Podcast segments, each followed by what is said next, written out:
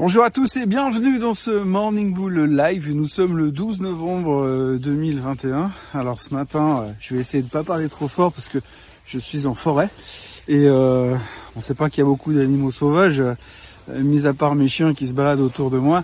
Le gros risque c'est de me faire tirer dessus par un chasseur qui m'aurait confondu avec un sanglier visiblement puisque j'ai en tout cas la taille.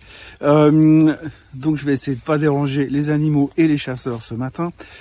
Donc euh, aujourd'hui, on est de nouveau euh, dans un marché qui est un petit peu plus serein que ce que nous avions vécu hier. Euh, l'inflation est devenu un sujet, j'ai envie de dire, accessoire, puisqu'on est en train de digérer la nouvelle. Ça fait deux jours qu'on se dit, bon bah voilà, on sait que l'inflation est un peu plus forte que prévu, et puis on va s'en sortir de toute façon, parce que la Fed va nous soutenir, et puis les résultats sont encore toujours plus ou moins corrects. On a encore eu des bons résultats l'autre jour sur des boîtes comme Fiver. On voit qu'il y a quand même du business qui se développe. Et puis, ben, on a toujours de toute façon euh, le sauvetage euh, inoubliable, le sauvetage fantastique et la performance extraordinaire de toute la thématique des voitures électriques.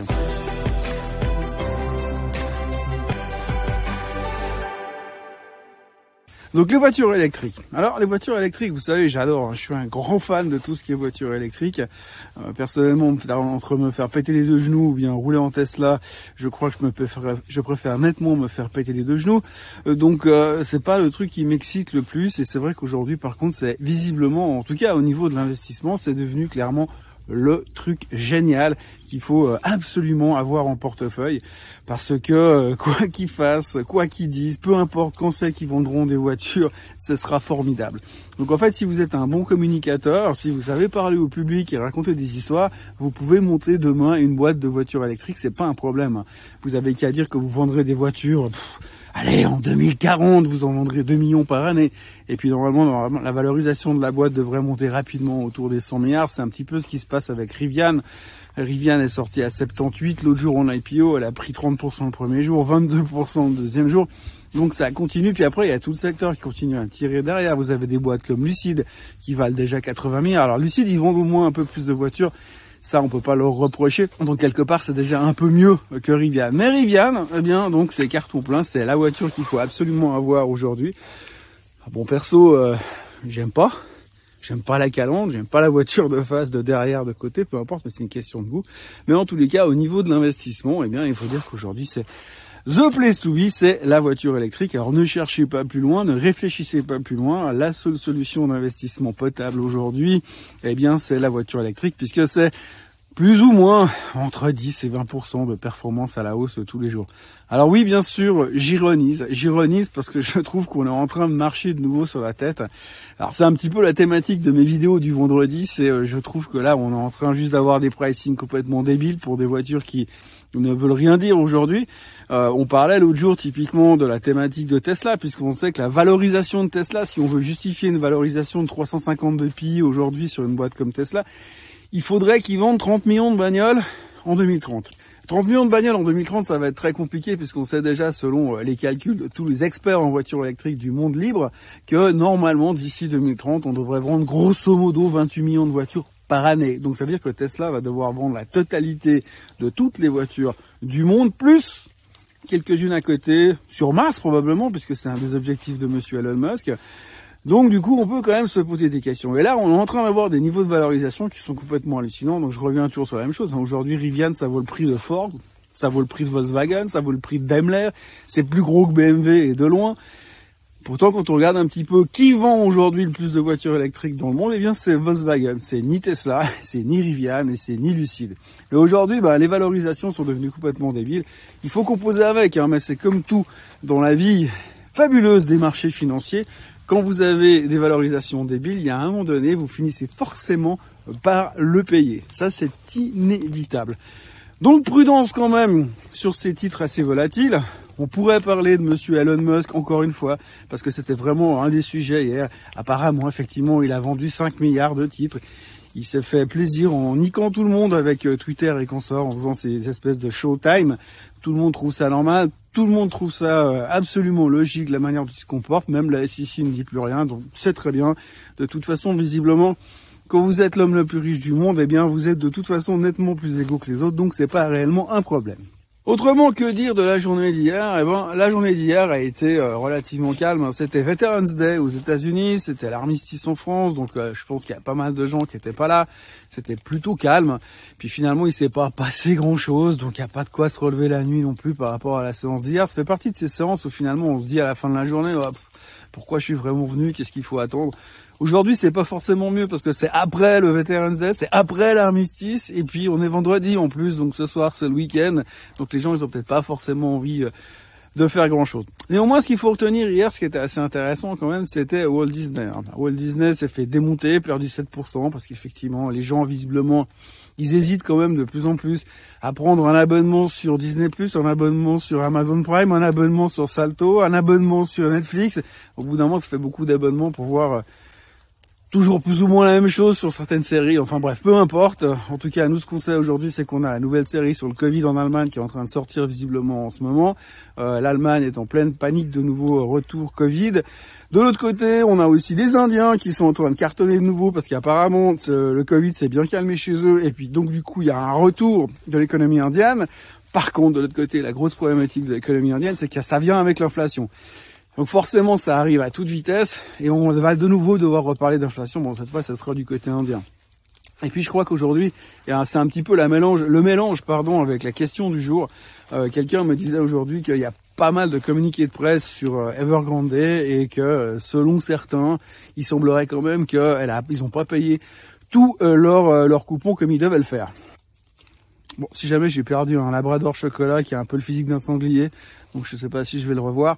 Euh, mais revenons simplement à la Chine. Euh, du côté de la Chine, euh, donc effectivement, on ne sait pas trop ce qui se passe avec Evergrande.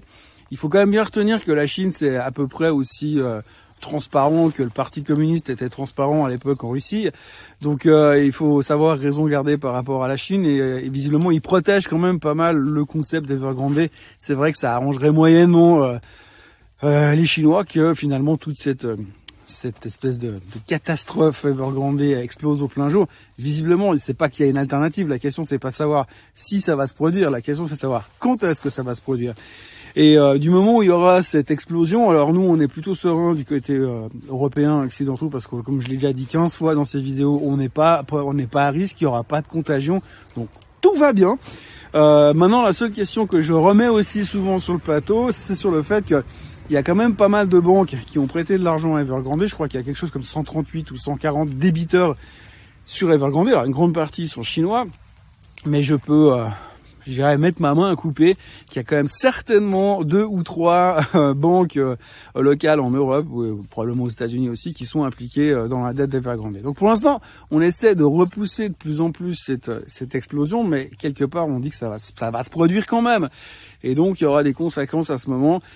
Et les conséquences, on les verra quand elles vont arriver. Même si aujourd'hui tout le monde nous dit ouais non mais ça va bien se passer, il y a pas de souci parce que nous en Europe, nous aux États-Unis, on est tranquille, il se passera rien. Excusez-moi, mais j'ai un tout petit peu de peine à le croire, un tout petit peu. Alors peut-être qu'effectivement c'est ce qui va se passer, hein, on, ne sait jamais. Mais c'est vrai qu'aujourd'hui il y a quand même pas mal de soucis. Et puis je pense que ça fera du bien à personne de voir tout d'un coup euh, une société comme Evergrande partir en vrille et euh, laisser de la dette derrière dans tous les sens. Donc méfiance, prudence. Euh, moi, je ne parierai pas sur la survie, enfin la survie d'Evergrande. Je crois qu'il faut oublier, ils vont, ils vont partir en faillite. Sur quelle forme, on ne sait pas, mais probablement que le gouvernement va s'en mêler. Aujourd'hui, Xi Jinping est en train de resserrer encore un peu plus le pouvoir sur la Chine. Donc, par rapport à ça, eh bien, on peut s'attendre à voir encore ces prochains temps euh, pas mal de soucis par rapport à la Chine. On notera au passage quand même que durant la hier il y avait la fête des célibataires en Chine et euh, Amazon par Amazon, Alibaba et JD.com qui sont les deux e-commerce compagnies chinois ont cartonné. Je crois qu'il y a deux, deux, ils ont récupéré 140 milliards de dollars de ventes. Donc c'est juste énorme. Euh, quand on regarde un petit peu le comportement graphique euh, d'Alibaba, entre autres, c'est plutôt pas mal. Euh, c'est plutôt pas cher par rapport à une Amazon. Le seul problème, c'est qu'il y a toujours ce côté discount because Xi Jinping qui pose un petit peu problème. Donc voilà. perso, je suis assez logique dans ma réflexion. Je me dis toujours que la Chine, ça reste un pays qui a un potentiel de croissance énorme juste parce qu'ils sont un tout petit peu plus nombreux que nous en Suisse, par exemple. Mais de l'autre côté, euh, aujourd'hui, ben, on a ce stress permanent de savoir que finalement, c'est pas un pays euh, très démocratique. Euh, c'est un pays qui est dirigé par un mec qui s'approche plus d'un dictateur que d'un président normal. Encore faut-il déterminer ce qu'est un président normal.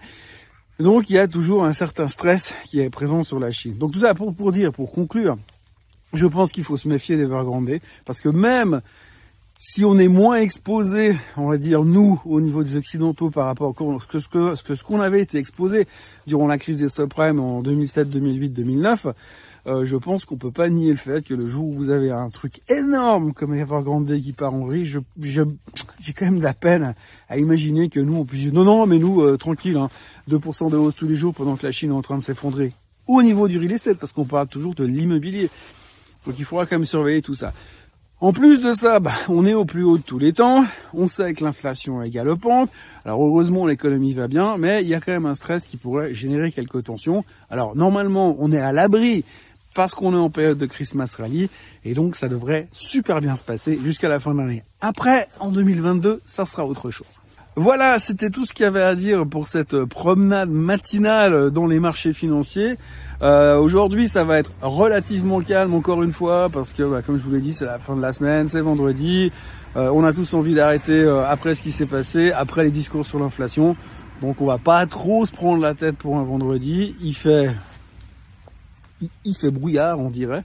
Euh, donc peut-être qu'on aura du soleil tout à l'heure. En tous les cas, euh, moi je vous recommande de ne pas oublier de liker euh, cette vidéo, de ne pas oublier de vous inscrire à la chaîne Suisse Côte Suisse. Et puis alors profitez pour disliker cette vidéo parce que comme je vous l'ai dit hier, c'est bientôt terminé apparemment sur YouTube. Passez une très très belle journée. Un très bon week-end et puis on se retrouve lundi matin un petit peu plus loin par là-bas et puis profitez bien. Bye bye.